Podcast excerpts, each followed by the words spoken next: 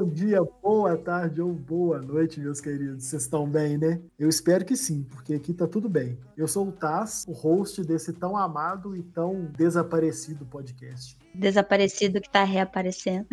Isso aí, estamos de volta. Rise from the dead. Uh! Eu lembrei do jogo de, do jogo de Mega Drive. Aham. Rise from the dead. Sim. Tá todo Muito mundo na vibe, hein? Ó, os spoilers antes do final.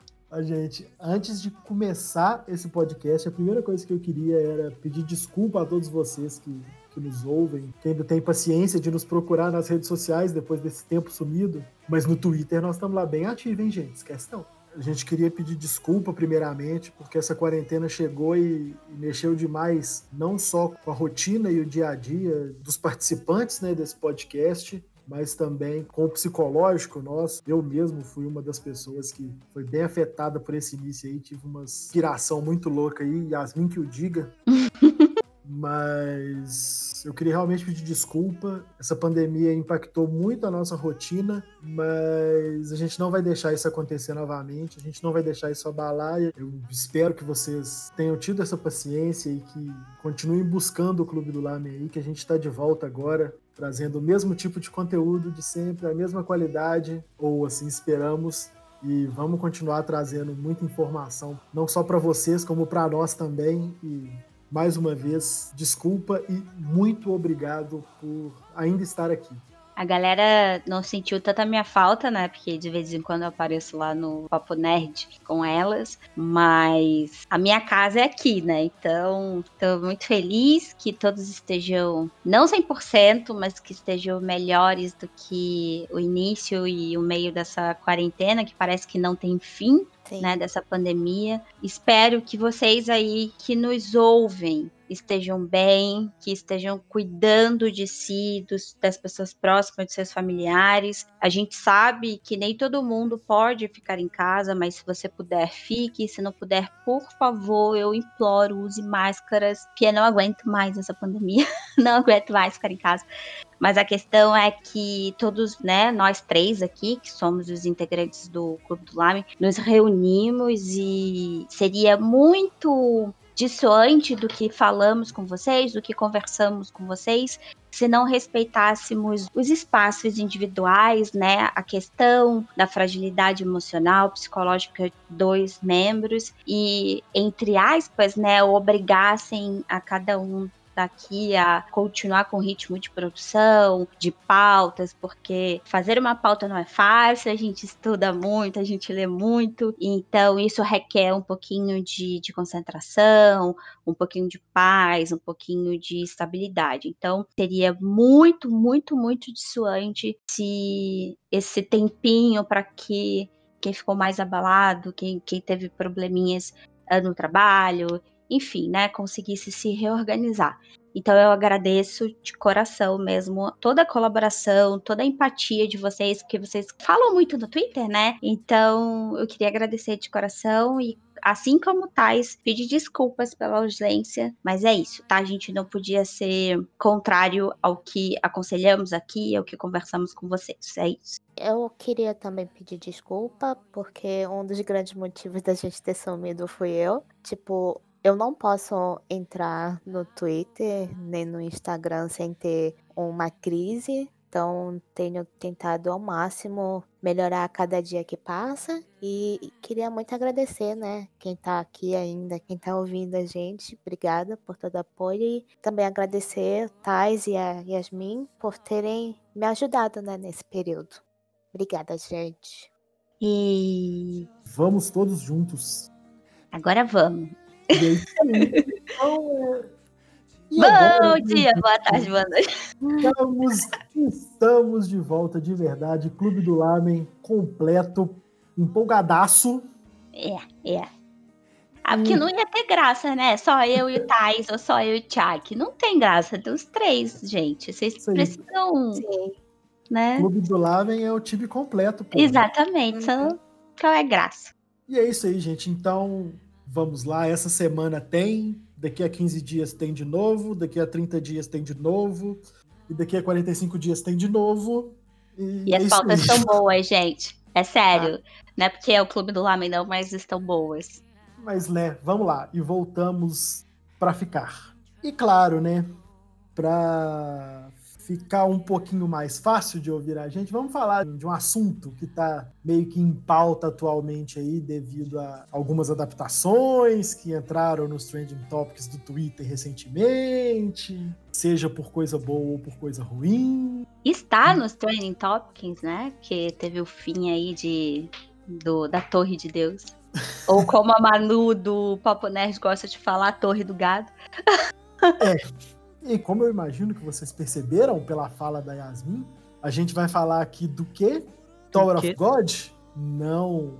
Nós vamos falar da origem de Tower of God, que são o que? As webtoons. Mas o que é uma webtoon? E é isso aí, gente. E como vocês já ouviram as vozes aí, né? Eu não estou sozinho nunca. Como a gente já disse, o Clube do Lamen somos nós três. Então, as mais belas, inteligentes, maravilhosas, carbosas, podcasters estão de volta também. É. Não é isso, gente? Yeah. Oi, gente, aqui é a Tchak e tô, tô voltando. Tum, tum, tum, tum. Tem criatividade, mas tô é, é meio período, né, Tchaquinha? Tô voltando, é meio período. É. Oi, gente, eu sou Yasmin e falaremos de um assunto que eu gosto muito. E eu venho, como sempre, para uma talvez aula de história, Thais. Hum? Hum?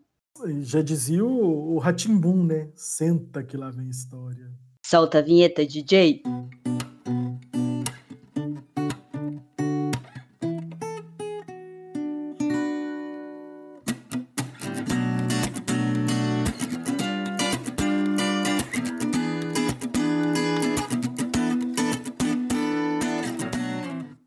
Vamos lá, gente. Vamos falar um pouco agora sobre o que são, né, no, no core ali, na origem mesmo. O que, que são as webtoons?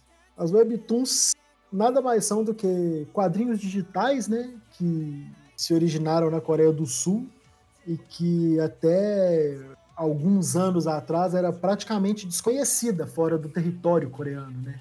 Sim. É, esse quadrinho digital se popularizou muito depois que a internet, os smartphones começaram a ficar melhores, a internet começou a ser melhor e tal. E ele é muito consumido atualmente exatamente nessas plataformas, que são os smartphones, tablets. As pessoas usam tablets ainda? Usam.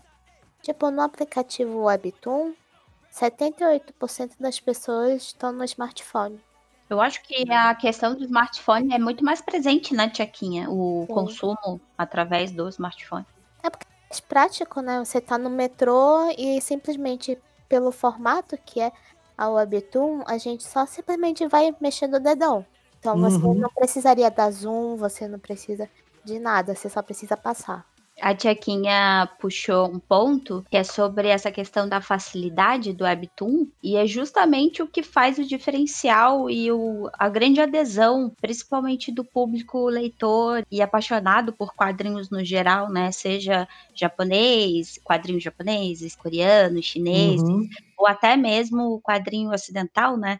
Que é essa questão da facilidade da rolagem vertical, né?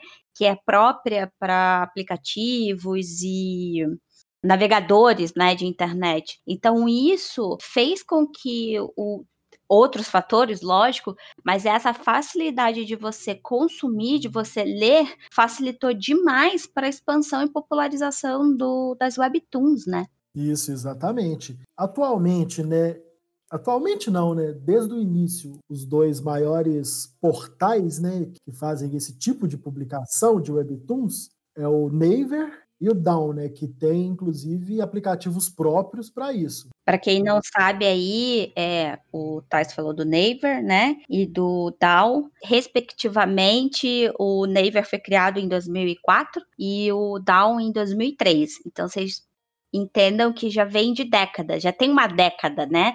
A uhum. criação desse tipo de sessão para quadrinho digital e gratuito. É e, é, e essa é uma questão também que a Yasmin acabou de falar. A maioria desses webtoons são disponibilizados, pelo menos alguns capítulos e por tempos específicos, eles são disponibilizados normalmente gratuitamente nos aplicativos e nos sites das empresas. O que geralmente as empresas fazem é liberar um Aí, se você quiser ler logo o segundo capítulo, ele deixa para você comprar. Aí você vai estar tá pagando, mas você vai sempre ter um capítulo na frente. Ou seja, você vai saber o final da história uma semana antes de todo mundo. O que é uma bela de uma vantagem com o Twitter hoje em dia e coisas assim. E, Tiago, acho que elas são mais baratas também, né? No aplicativo, quando são fechados, né? Que é para comprar, elas não são caras, né? O que eu vi de, um, de uma história é que eu fui. Quando eu tava acompanhando, que eu tava vendo semanalmente, né?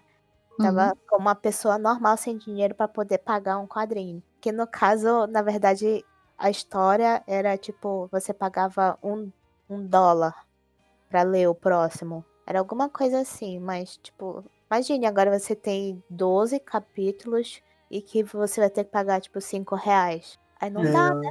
É, porque aqui no Brasil já é mais caro, né? Se a gente fizer é. a conversão, é bem mais caro.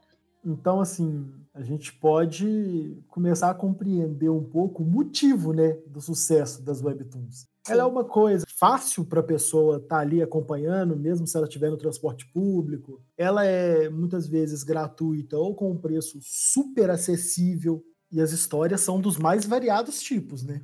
Tem de terror, tem romance, tem comédia, tem suspense, tem de tudo. Olha só que, que curioso, né? Como que cresceu as webtoons na Coreia do Sul.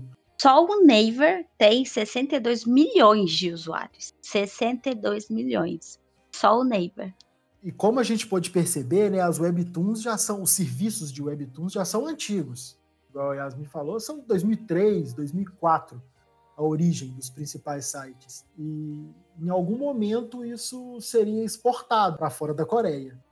E antes da gente falar um pouco, pelo menos um pouco dos números atuais, das webtoons, a Yasmin fez uma belíssima pesquisa falando a respeito da origem mesmo histórica e do motivo do sucesso e de onde elas vieram. Yasmin, faz um apanhado dessa pesquisa sua para nós aí, por favor eu vou fazer em partes, né, para não ficar chato e até para podar aqui um pouco a discussão. Mas o que eu acho interessante, né, a gente está pensando nos primeiros aplicativos aí sul-coreanos, né, que, que fizeram, criaram sessões é, especificamente para distribuição gratuita dessas webtoons, né, em navegadores e tal, é, em 2003 e 2004, né, a gente está pensando nessa época. Mas como que essa ideia surgiu, né? Será que do nada eles pararam e falaram assim, opa, vamos lá e publicar uns quadrinhos na internet que vai ser, ó, maior sucesso. E não foi bem assim, embora hum. tenha sido quase parecida com a questão da, da teoria da, da gravidade, né, da relatividade, agora eu não lembro, que da maçã caia, da gravidade, né, Thais? Isso.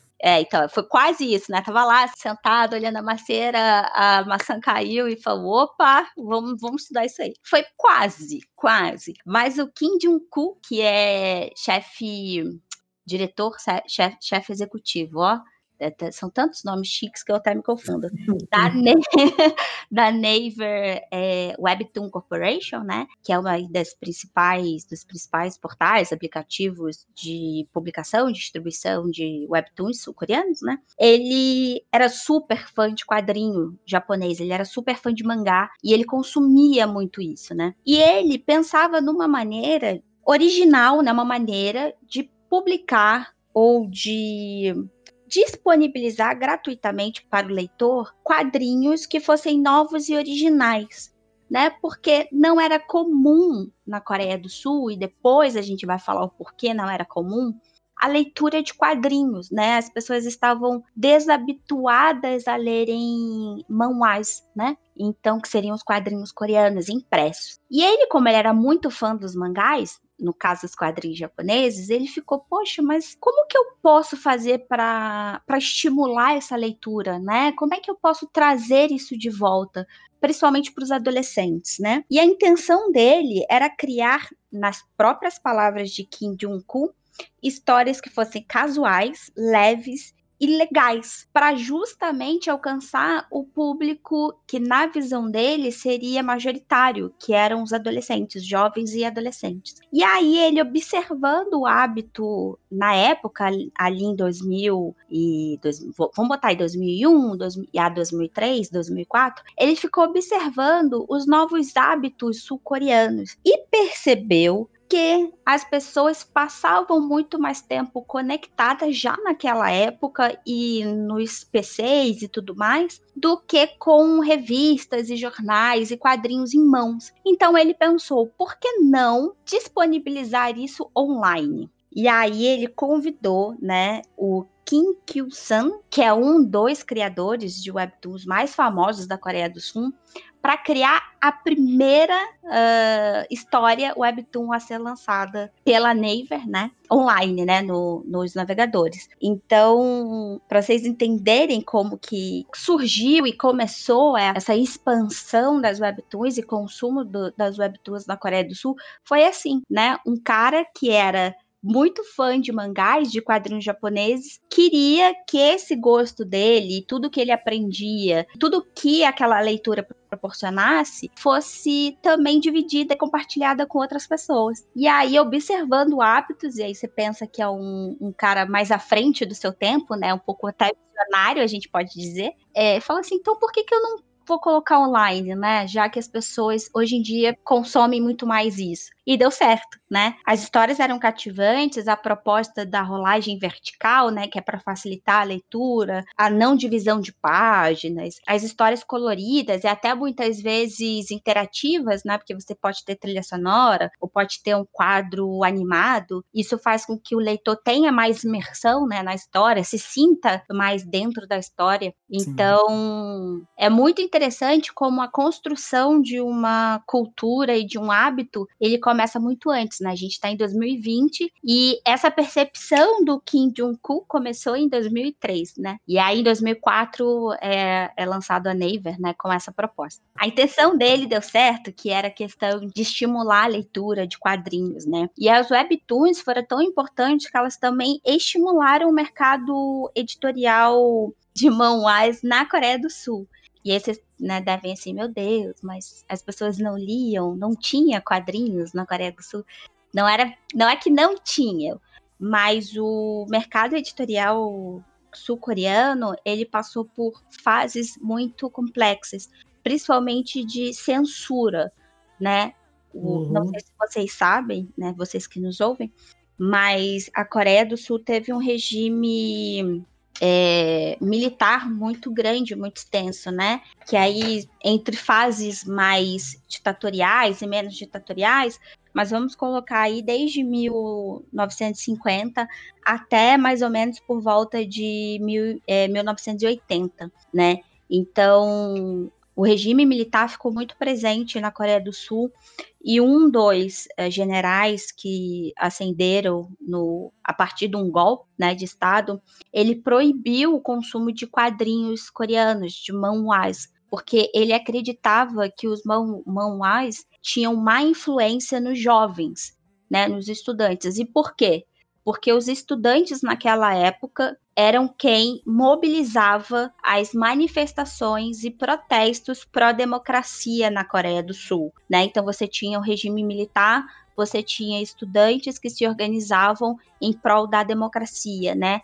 É, na ideia de, de findar o regime militar. Mas, enfim, todas essas manifestações eram reprimidas violentamente. Teve até um massacre que ficou super conhecido, né? Que foi o massacre de Guangzhou, não sei se é assim que fala, mas. Guangzhou? É, Guangzhou. E que é mundialmente conhecido, né? Que foi a, a morte, o assassinato de vários é, estudantes em praça pública, né? Enfim, é, nessa tentativa de repressão ao movimento pró-democrático. Mas de fato, de fato, é, o regime terminou em 87 né? Que foi quando a partir de pressões populares, principalmente pela movimentação da própria população sul-coreana e dos estudantes, as eleições diretas foram aprovadas, né? Então, depois de muito tempo aí, um presidente ascendeu ao cargo por eleição direta e não por golpe ou eleição indireta. Enfim, eu vou me estender muito na história, porque muito tempo aí eu vou ficar falando demais. Deixa Mas, é, deixa para outro cast. Mas também é, é interessante que vocês pensem, né, que vocês associem a questão histórica, né? Mesmo que tenha, eu não estou defendendo o regime militar, isso é história, né? É, houve ditadura, houve massacre, enfim, mas esse período e por N motivos, principalmente a questão de investimento de, de, empréstimos estadunidenses e japoneses à Coreia do Sul, houve um boom, houve um crescimento econômico sul-coreano muito grande durante esse regime militar, né? Isso. E muito também. Uh, devido, né, o agente, um dos agentes principais foram, foi a criação dos conglomerados, né, Thais? Então, é, o, o presidente da época, se eu não me engano, era o Park Jung-hee, eu não tenho certeza, mas eu acho que é ele, que foi quem, quem iniciou esse processo de desenvolvimento industrial, investindo na formação dessas nesses conglomerados, né, que a gente chama de chaeballs. Acho que é assim que fala, né? Chaeballs. Isso são os, os chaeballs, as grandes empresas familiares os grandes conglomerados industriais, mas que estão na mão de famílias e grupos Exato. pequenos de pessoas. A Samsung e a Hyundai foram é, uns pilares, né, um dos grandes multinacionais desses conglomerados. E aí, se eu não me engano, ele que começou, iniciou esse processo de desenvolvimento industrial. Então a Coreia viveu 20 anos aí de crescimento mesmo, de fartura econômica. E lembrando que em 1950 teve a Guerra da Coreia, né? De 1950 a 1953. Então vocês imaginem que e tinha acabado a Segunda Guerra, 47, né? Acabou a Segunda Guerra. Então já teve a, a, as guerras, as invasões imperialistas japonesas no, na Coreia. Então você imagina que a Coreia vinha é, de sucessões de ataques, né, de processos complicados e guerra, enfrentou a guerra da Coreia, enfrentou um regime, por mais que tivesse esse boom, enfim. Mas quando teve a redemocratização do país, logo em 97 ali, né, o que, que aconteceu? Teve a crise financeira asiática. Então a economia despencou, né? É, a crise econômica na Coreia foi muito forte. Então você imagine, saiu de uma repressão onde o Banhua não era aprovado, ele era censurado, passou por tantos anos desse regime. Quando a redemocratização acontece, e aí um processo de reestrutura educacional, é, um processo de formulação da nova Constituição ali, de abertura política, enfim, de várias mudanças, né, político e econômicos no país. E quando, né, parecia que a Coreia respiraria, vem essa, essa crise econômica asiática, né? Então, até o mercado se reestruturar novamente, novamente, com algumas mudanças, e aí vem outros presidentes eleitos democraticamente, e aí não é o assunto, mas enfim, demorou para que o mercado editorial, principalmente de manhua, voltasse a aquecer. É, não é que voltasse a aquecer, mas a, um dos polos de crescimento da Coreia do Sul na época foi a questão de, da tecnologia, né? Tecnologia de informação, é, uhum. As tecnologias em si. Aí o Tais pode falar até muito melhor do que eu, porque é da área, mas houve muito investimento do governo nessa parte. Então, é lógico que a internet, né, os meios de comunicações, ou os computadores, ou os smartphones, viriam à frente do que uma retomada de uma cultura de você ler quadrinhos, né? De você folhear livros e tal, porque a internet já estava ali quase na cara, né? O investimento era muito forte. Então, o que, que era mais fácil? O que, que é mais fácil se você pensar nesse, nessa contextualização, né? Nesse contexto que eu estou fazendo bem ampassando, porque senão, imagina eu explicar cada, cada datinha aqui, não vai dar certo. Mas o que seria mais rápido? um processo de popularização através dessa, dessa nova é, mídia, né, desse novo formato online, ou aquecer novamente o mercado editorial. Né? Então, é, eu jogo aqui para vocês. O que, que seria mais fácil, pensando nesse background? Falando na questão, assim, não só de governança, mas também de, de se mostrar para o resto do mundo também, é, muito mais relevante para o país crescer, investir, se desenvolver tecnologicamente falando e se tornar um polo industrial e tecnológico do que investir em cultura. Até porque se recuperar desses sucessivos ataques e dessas sucessivas repressões que aconteceram dentro da Coreia demandam um tempo muito grande e querendo ou não a webtoon, manhwa, qualquer tipo de arte demanda muito tempo do país para poder voltar aos eixos e voltar a produzir, voltar a poder investir nesse tipo de coisa que é uma das coisas que é não só deixada de lado, mas também exorcizada, né? Por exemplo, no regime militar, se investir em arte e fazer as pessoas pensarem e dialogarem. Foi um período muito complicado da Coreia e eu acho muito interessante ver como que tá hoje em dia, né? Fazendo um paralelo com esse mercado das webtoons, né? Como que é e também a questão do K-pop, a Hallyu, tanto que, que o país hoje é importante culturalmente falando, não só a cultura dentro do país, mas também no mundo inteiro, né? A gente chegou na parte que, que eu acho que a Tiaquinha é, vai ficar mais empolgada de falar, que é a questão da Hallyu, né? Se a gente fizer uma associação aqui bem breve, quando que esse boom, esse processo do K-pop começou, foi em 92, né? E aí você pensa na redemocratização do país, que aconteceu ali em 87, né? Então, todo o país, toda a Coreia do Sul, estava ali tomando um outro fôlego, né? Se redescobrindo, tendo investimentos educacionais, culturais, é, industriais, enfim. Tanto é que ali em 92 o K-pop começou a surgir ali com algumas bandas e a gente já fez um cast sobre K-pop, sobre a indústria do K-pop. Linkarei aqui no, nesse, nesse cast. E aí tem toda essa primeira fase aí do, do K-pop, que é uma coisa mais local, né? Mais interno, pensado no mercado interno. E depois dessa, ali mais para 2001, se eu não me engano, a segunda fase do K-pop, que é uma fase mais transnacional, que ela não é pensada mais apenas no mercado local, né? Ela também é pensada e planejada como um produto de exportação. E aí a gente está falando de início aí de 2001, 2002. Olha que, que interessante, hein? Quando que o Webtoon surgiu? No mesmo período. Exatamente, é o período do boom de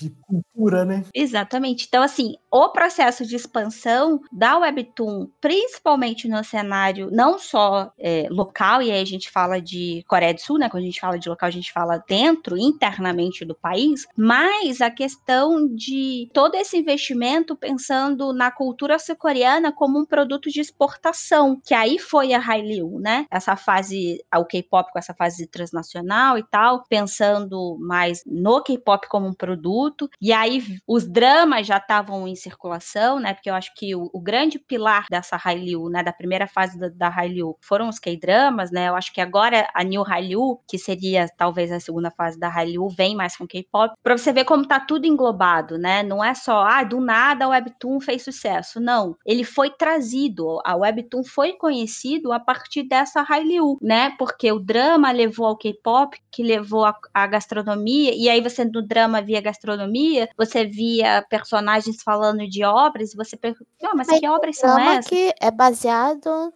na Moebitum. Sim, tem drama é, depois, né? Eu não sei se antes de 2010, por exemplo, já tinha dramas baseados em webtoon. Eu não cheguei a pesquisar. Você tem algum, alguém sabe? Tem um, uma webtoon chamada Babo, né, que foi escrito pelo Kang Fu é, é um nome muito engraçado, porque ele está cheio. É. e o Webtoon ele fez de janeiro até abril de 2004. E ele foi transformado em filme e foi lançado em 2008. E ó, viu? Então já tinha, já estava começando já Sim. a aparecer as primeiras adaptações nessa época já. Foi difícil a gente encontrar alguns dados que não fossem da Naver, né? No caso da, da Line Webtoon, da Naver Webtoon Corporation, mas segundo o próprio Kim Jong-koo, eles perceberam que a Webtoon seria um, um ótimo produto para exportação quando eles foram numa feira, a Naver, né, foi numa foi convidada para uma feira de livros em Frankfurt, na Alemanha, e pelo que eu entendi da reportagem dali da entrevista, ele estava com alguns criadores nessa feira. Eu posso estar enganada, posso ter entendido errado, mas eu acho que foi isso. E fãs alemães reconheceram os criadores e ele ficou espantado, né, o Kim Jong-ku, que muitas pessoas conheciam as webtoons. E ele é, mas, né, como que, que como que essa galera conhece se não é publicado fora da Coreia? E ele ficou pensativo e lógico, né, pensou e tudo mais. E aí, se eu não me engano, em 2014, a Naver criou essa Line Webtoon, se eu não me engano é o nome, que é uma, um aplicativo, um site, né? Uma ferramenta ali, uma plataforma, na verdade, para a expansão internacional das Webtoons. Aí é em 2014.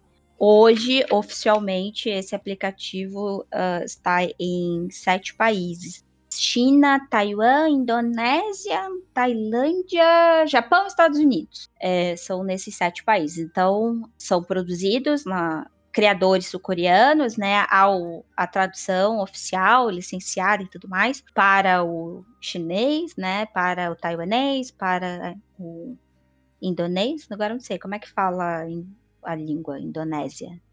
Para o... Ah. In... Para o indonês? Não sei. Indonésia. Língua da Indonésia, pronto. É língua da Indonésia, e depois o tailandês, o japonês. E Indonésia. finalmente o que nós lemos, quer dizer, nem todos nós, porque nem todos nós temos o privilégio de saber inglês, mas aqui na Europa e grande parte do Ocidente, né, na América do Norte, na América do Uhum. Sul e na Europa, nós consumimos essa plataforma que é traduzida oficialmente para o inglês, né, as webtoons. Nessa plataforma, no Line, se eu não me engano, assim como o Viki, as traduções podem ser feitas pelo, pelos fãs. Eu tenho quase certeza. Gente, é uma colaboração ali, né? Uma- É uma ferramenta colaborativa igual o Viki. Olha que maravilha. E acho que isso é um dos fatores também de ter tido tanto sucesso. De estar tendo sucesso, né? Acho que a- essa comunicação, não só entre os fãs, mas entre os fãs e os autores, é muito grande. É muito mais fácil você chegar e comentar numa história online do que mandar uma carta para o mangaka, sabe? Então, isso também auxiliou muito na popularização. Aí, ó, gente, ó, acabei de entrar num site que, que é. Eu vou até colocar esse site aqui embaixo aqui. translate.webtoons.com aí barra language português. Aí tem as opções de, de obras que estão traduzidas em português e, assim como existe com as legendas do Viki, tem uma porcentagem do que está traduzido. Mas é oficial ou não é oficial? É, no próprio site da Line, da Hum. Line Webtoon. Por exemplo, eu peguei, eu cheguei aqui em Tower of God, os primeiros capítulos que aparece aqui, ó. 95% da Webtoon Tower of God está traduzida já, do que já foi lançado em português. E assim, tem diversas línguas aqui, você pode trocar e tal. E aí tem, assim como o Viki, é, funciona da mesma forma. Para quem tá mais habituado a- aos dramas aí, eu vou até linkar aqui embaixo para quem não conhece, se, se tiver o interesse de conhecer, ver as webtoons que tem traduzidos em português, porque são muitas obras. A ideia não é fazer uma comparação, né? Mas é engraçado como parece que as negociações acontecem mais rápido, como o processo ele é mais rápido do que os mangás japoneses os animes, né? Acho que é muito da cultura japonesa. Porque, por exemplo, tanto que tem. por vamos dar exemplo a Nintendo. Nintendo é uma empresa enorme. Tem um dos maiores videogames de todos os tempos. Mas por que, que ela tá falindo em tantos lugares, sabe? Ela não teve essa visão que o diretor da Naver tem. Eles não têm esse estalo, tipo, ah, vamos investir nisso que vai dar. bo-". Eles preferem jogar no seguro. Que é o Vamos mercado lançar- local, é, né? Vamos lançar só no Japão, só japonês, e quem tiver fora não vai conseguir comprar. É basicamente isso. É tanto é que os jogos da Nintendo aqui são os mais caros, né? Em relação à A, PS4. Ni- não, a Nintendo foi É, embora. Não, não tem oficialmente bem, mais é. no Brasil, não. Eles importam. As pessoas que querem comprar, importam. Porque na Nintendo não, não traz mais. É interessante mesmo essa visão que, como a, os, as plataformas que nasceram na Coreia conseguem ser mais abertas à, à negociação, a exportar o seu conteúdo porque eles conseguem perceber, pelo menos essa é a minha visão, que é muito bom pro país, o pessoal conhecer a cultura, conhecer das coisas daquele país, é bom para o turismo, é bom para até mesmo para outras empresas de fora do país pensarem em conhecer alguma coisa assim. Receber informação desses países é sempre, é sempre muito, muito interessante. Acho que o governo sul-coreano entende muito bem isso, que se vender para fora também, não se vender no tipo de ah, nossa, vou ser comprado aqui, mas fazer propaganda, né, Sim. do país para fora. Tem um retorno, né? Isso, exatamente. A Tiaquinha, é, quem não leu, é, por favor, leia. Tá no site, né? www.clubedolame.com.br. Ela fez um apanhado ali de informações muito minuciosas sobre o ganho econômico da, da Coreia do Sul e o quanto o, só o BTS, tá? a gente nem tá falando da Hallyu, a gente tá falando só do BTS, do quanto o BTS movimenta economicamente para a Coreia do Sul. É, então, se você puder, se você quiser entender um pouquinho melhor, tem esse texto da Tiaquinha lá que tá, ó, maravilhoso. Vai estar Super linkado recomendo. aqui na postagem também. Mas é exatamente isso que o Tars falou, né, Tiaquinha? Eu e a Tiaquinha aqui consumimos bastante drama, é, mais do que o Tais, eu diria, bem uhum. mais. Uhum. É, a gente sente a influência, né, Tiago? Porque a gente está assistindo o drama e tem uma comida. Aí, por ah. exemplo, né, a gente quer comer aquela comida, então a gente procura os produtos para fazer, e normalmente eles são importados. É, a K-Berry.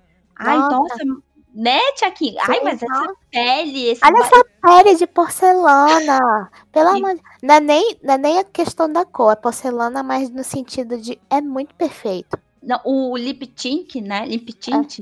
É. é. é, cismei com lip tint. Não sei de onde eu tirei isso, mas. é, enfim, você fica, nossa, mas fica diferente na boca, uhum. né? E é realmente. Sim, e o. Mercado e... brasileiro Exatamente. E os, e os realmente os produtos são diferentes, né? Porque hum. é, lá na Coreia existe toda uma cobrança de padrão de beleza. Nós também já falamos isso aqui. A Tiaquinha fez uma pauta maravilhosa. O Thais depois é, linka. Uhum. Foi algum episódio aí que eu também não sei qual foi. Mas.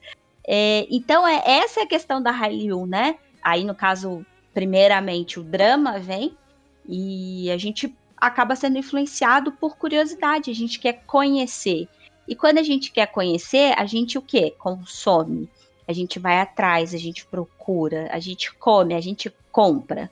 E isso aconteceu com o K-pop, né? Então é bem isso. Uh, como que você vai é, exportar? Como que aquele produto é, vai ser pensado para que pessoas fora da Coreia, né? Porque uma coisa é você elaborar e produzir localmente, né, para dentro do seu país. Outra coisa é você pensar regional, né, ali dentro na Ásia. Outra coisa é você pensar global, né? Como que um produto que ele é coreano, depois passou a ser pensado para a Ásia e agora é pensado globalmente, ele vai ser interessante. Deixa eu só fazer um comentário. Não tem a ver com, com nada aqui, mas eu fiquei pensando, aliás, me falou de comida, minha cabeça vai embora.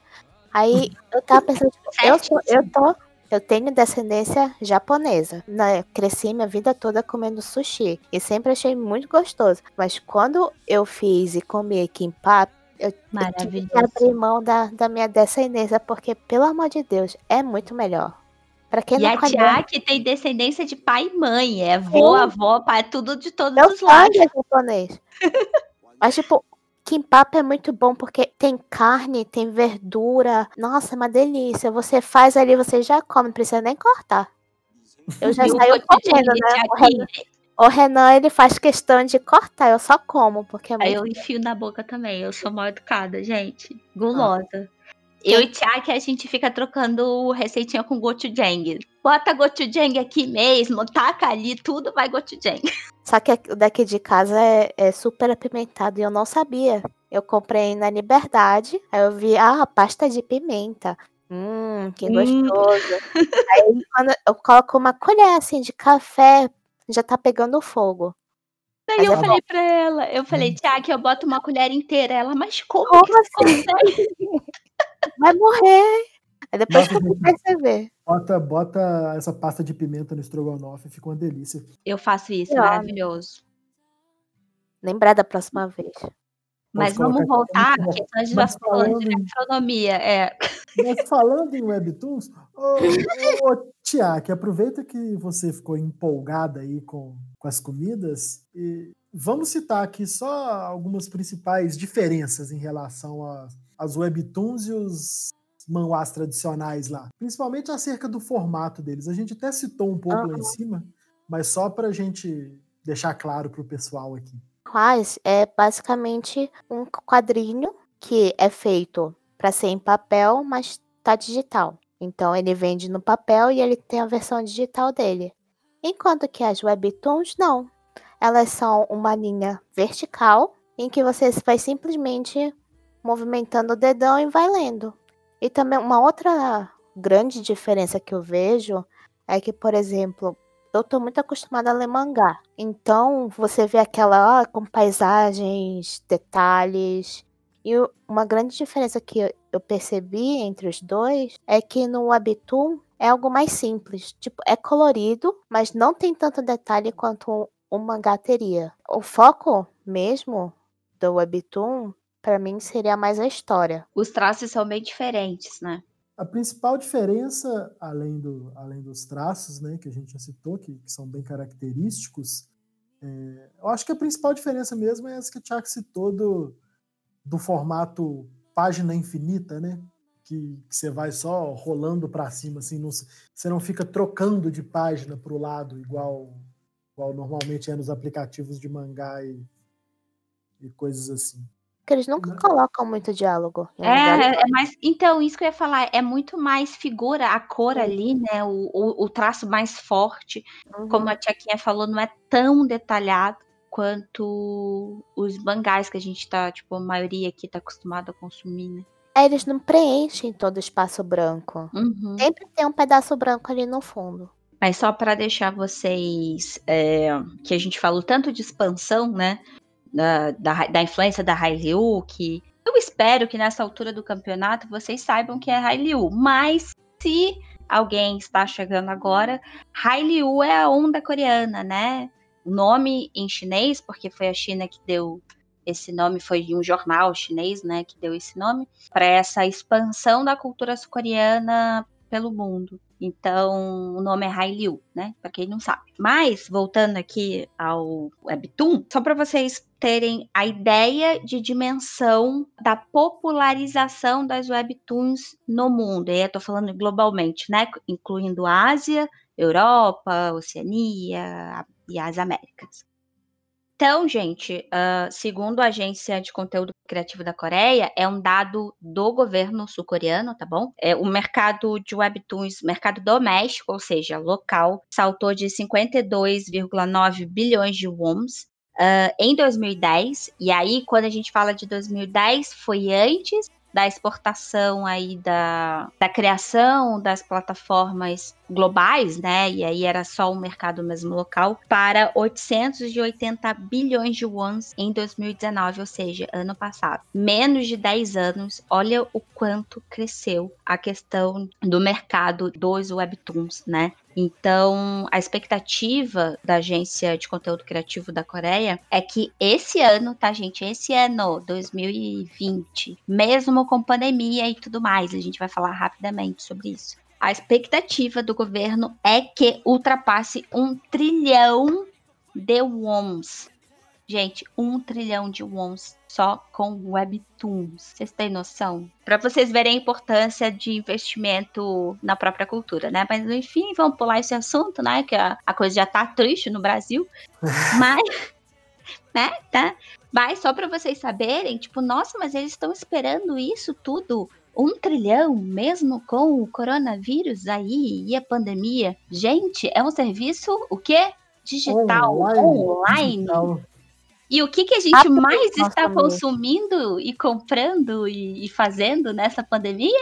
Conteúdos digitais. Aê! Então, a tendência, uh, e aí é uma informação da Naver, né? Então, a Naver Webtoon divulgou alguns números é claro para a gente entender um pouquinho do que está acontecendo durante a pandemia, né? Então, uh, o número de usuários ativos mensais em todo o mundo ultrapassou 62 milhões em março desse ano. Isso foi um aumento de 60% em relação ao primeiro trimestre do ano passado. Então, para vocês terem ideia de como o consumo de produtos e mídias e, e tudo digital cresceu por causa da pandemia, né? E aí, só para vocês terem também uma noção da questão da exportação, da questão do produto ser global, cresceu 60%, né? Do, uhum. De 2019, no primeiro trimestre de 2019, em relação ao primeiro trimestre de 2020. 20% desses 60, que foi o que cresceu, são de usuários ativos fora da Coreia do Sul. Se a gente pensar globalmente falando, é muita coisa. Impressionante como, para se entender uma mídia, não dá apenas para falar sobre essa mídia e fim, né? A gente uhum. buscou dados econômicos, a gente falou de história, é, falamos de sociedade, falamos de cultura, para entender só a questão. E, e, mesmo assim não falamos tudo, né? Tivemos que cortar aqui para o cast não ficar três horas. Para entender o sucesso das webtoons mundialmente. Eu estava lendo um artigo num site que é do The Bangkok Post. E eles estavam falando tipo de três fatores que levaram ao sucesso da webtoon, né? Que é a acessibilidade, porque é muito fácil. Basta você instalar o aplicativo, né? E já foi. É, a comunicação, como a gente tinha falado antes, entre o autor e o leitor é muito mais simples, é muito mais rápido, muito mais dinâmico do que em outros lugares. E eu achei interessante esse outro fator, que é o fator, entre aspas, loser, né? Que é quando a pessoa que está lendo, ela se identifica com o protagonista.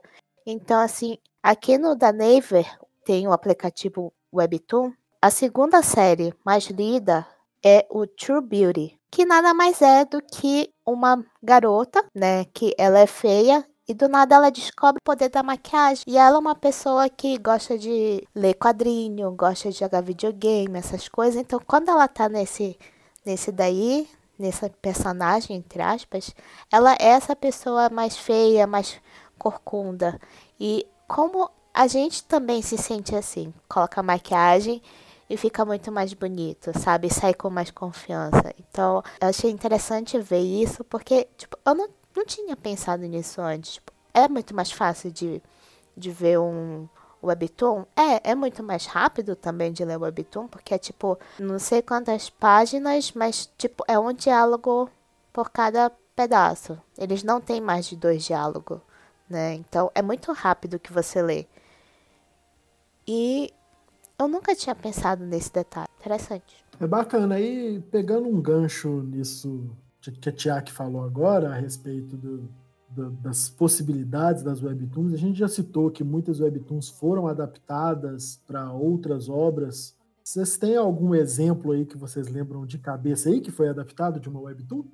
Eu tenho um exemplo aqui que quem pediu para trazer foi a Digníssima, que ela já assistiu o drama e que é um dos, é um dos dramas mais famosos que está no Viki, que é o What's Wrong with Secretary Kim.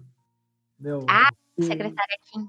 É, ele é baseado numa webtoon. Kingdom, original Netflix, também é baseada numa webtoon. Nossa, vão assistir, que pelo amor de Deus, isso é muito bom. Eu trouxe um dado aqui interessante. A a Tiak falou de Taiyo, né? Que uhum. foi a terceira maior audiência da JBC. Terceira, Tiak? Agora eu não lembro. Foi a terceira. A terceira, né?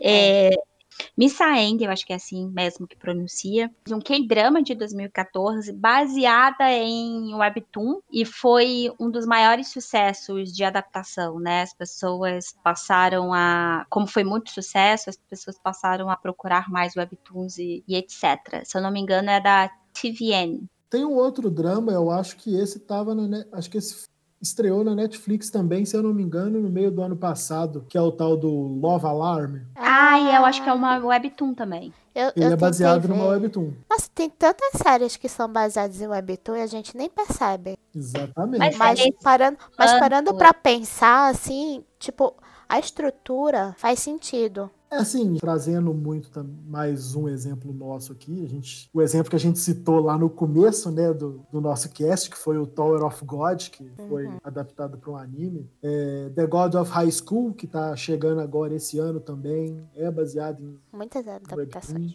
Também pela Crunchyroll. também pela Crunchyroll, se eu não me engano.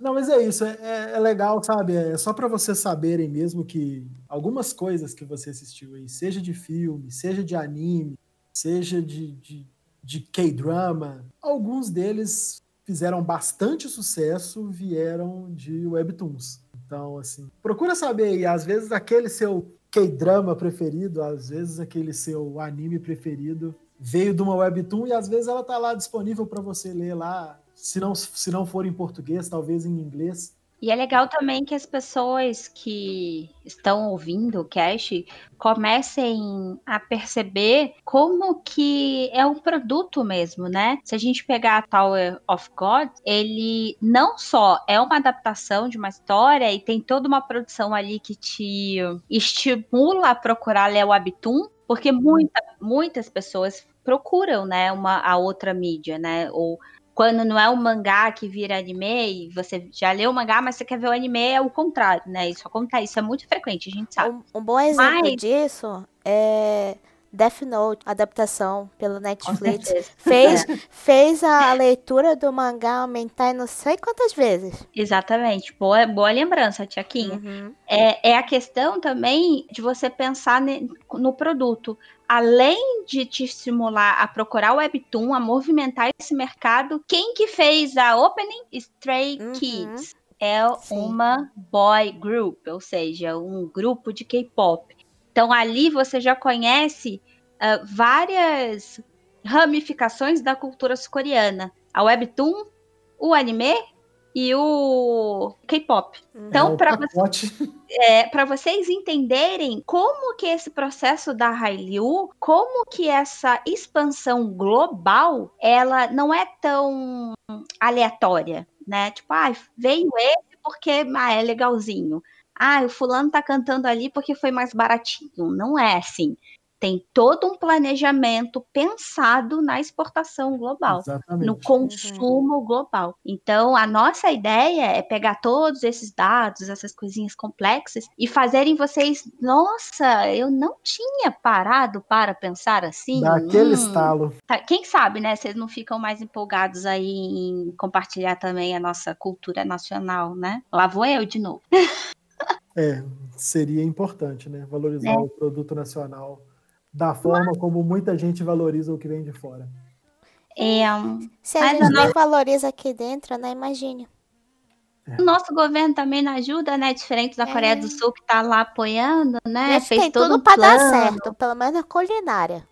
Não é? Pão Também de acho. queijo, olha a coxinha aí. Quem não gosta de coxinha? Gente, brigadeiro, coxinha. Nossa, não, o pessoal fala que brigadeiro é muito doce, mas coxinha. Coxinha, nossa, coxinha é maravilhoso. Nossa, de queijo. Nossa, a gente tem que fazer um cast só de comida.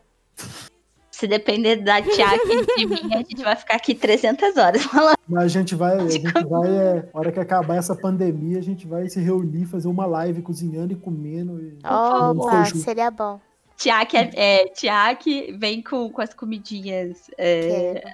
Japonesas e coreanas, eu também.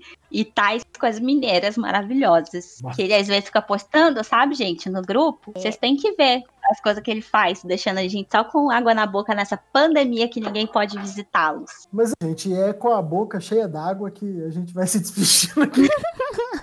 Mas é isso, é sério, gente. É, é, muito obrigado por terem ouvido até aqui. Espero que, mais uma vez, a gente tenha conseguido passar um pouco do conhecimento para vocês. Espero que esse insight aí chegue, se vocês ainda não tinham pensado nisso. A gente, às vezes, acaba pensando nisso até mesmo durante a, a criação da pauta. A gente acaba também tendo esse insight durante a criação das nossas pautas e aprendendo coisas novas, porque a gente pesquisa muito. Então é isso, muito obrigado. Eu quero dizer mais uma vez desculpa pela ausência, mas agora estamos de volta para ficar, vocês querendo ou não, estamos aí.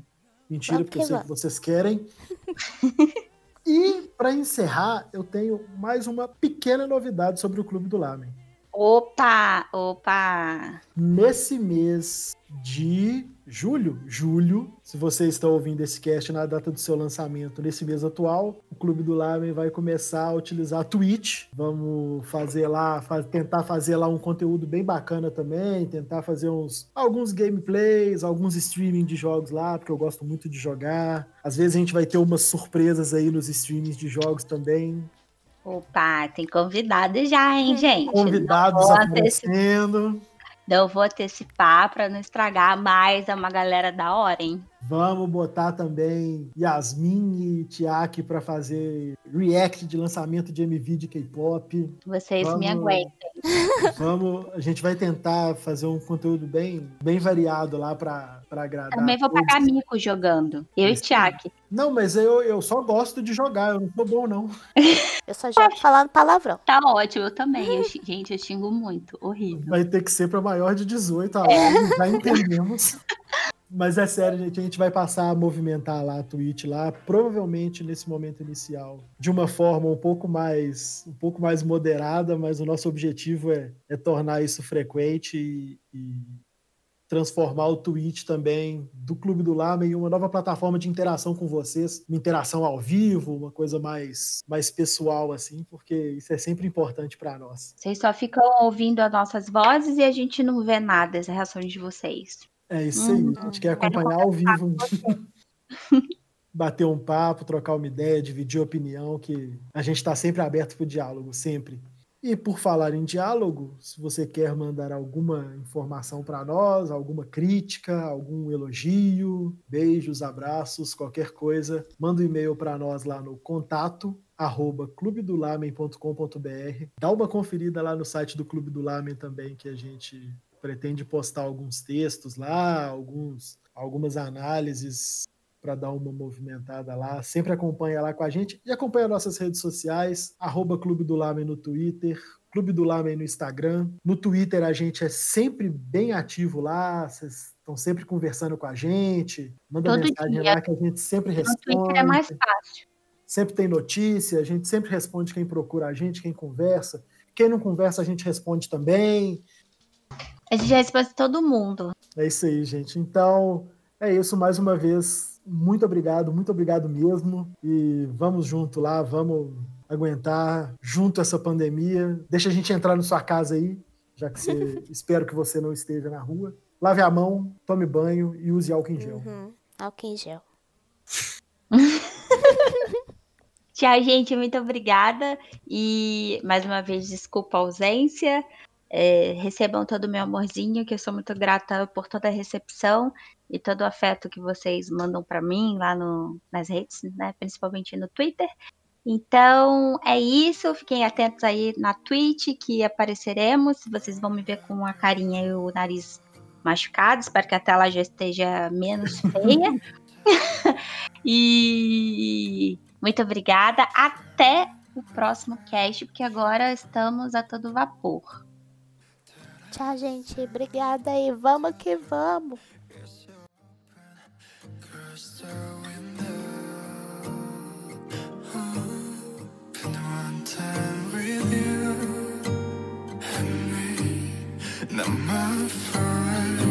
first falling down, wondering if